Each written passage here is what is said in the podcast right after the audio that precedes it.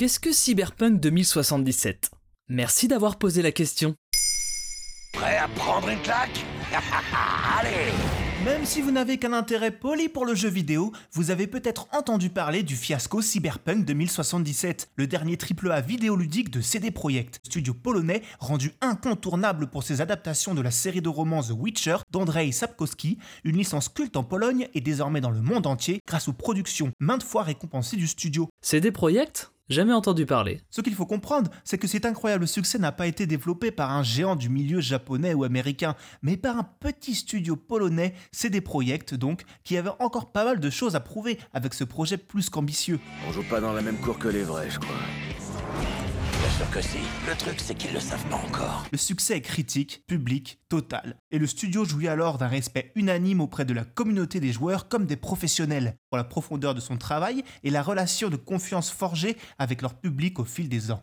Fort de ce nouveau statut, les dirigeants veulent taper encore plus fort et fouler la terre des grands, des très grands. Et pourquoi pas celle de Rockstar et de ses GTA urbains?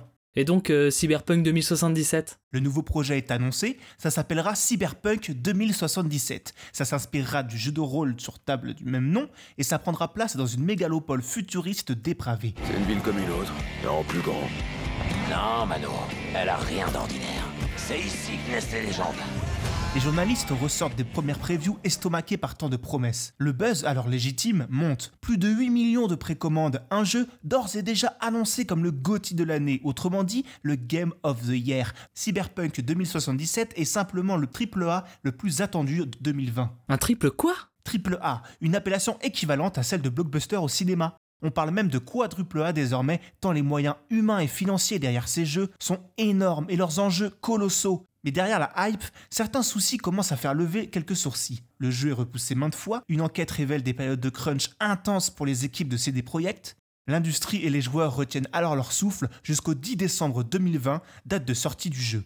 Promis par le studio et toute la campagne marketing comme stable et jouable sur toutes les plateformes, la vérité, elle, est ailleurs. Si sur PC et console next-gen, Cyberpunk est la claque annoncée, pour les possesseurs des versions plus anciennes, c'est-à-dire PS4 et Xbox One, c'est la douche froide. Mais dur de se passer de ce marché tant le parc de consoles installé est immense. Alors c'est quoi le plan On est censé s'en tirer vivant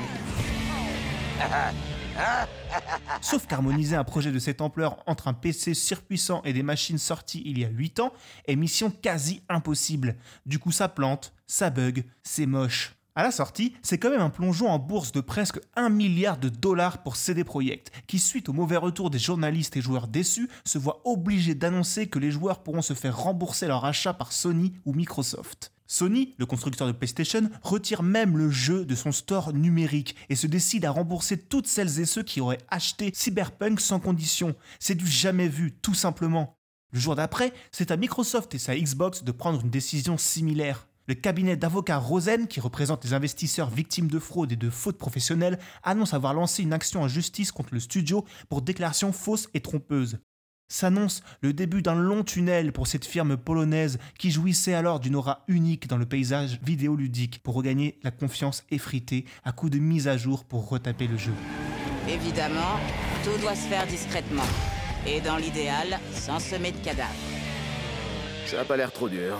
Tous ces scandales ne les a pas empêchés de vendre 13 millions de ce 10 jeux en 10 jours, soit 3 fois plus que The Witcher 3, leur jeu précédent. Tout de même. Maintenant, vous savez.